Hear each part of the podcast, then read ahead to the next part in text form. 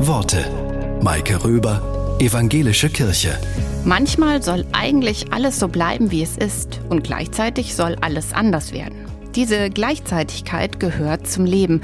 Und das bringt der aus der DDR stammende Schriftsteller Thomas Brasch auf den Punkt. Was ich habe, will ich nicht verlieren, aber wo ich bin, will ich nicht bleiben. Aber die ich liebe, will ich nicht verlassen. Aber die ich kenne, will ich nicht mehr sehen. Aber wo ich lebe, da will ich nicht sterben. Aber wo ich sterbe, da will ich nicht hin.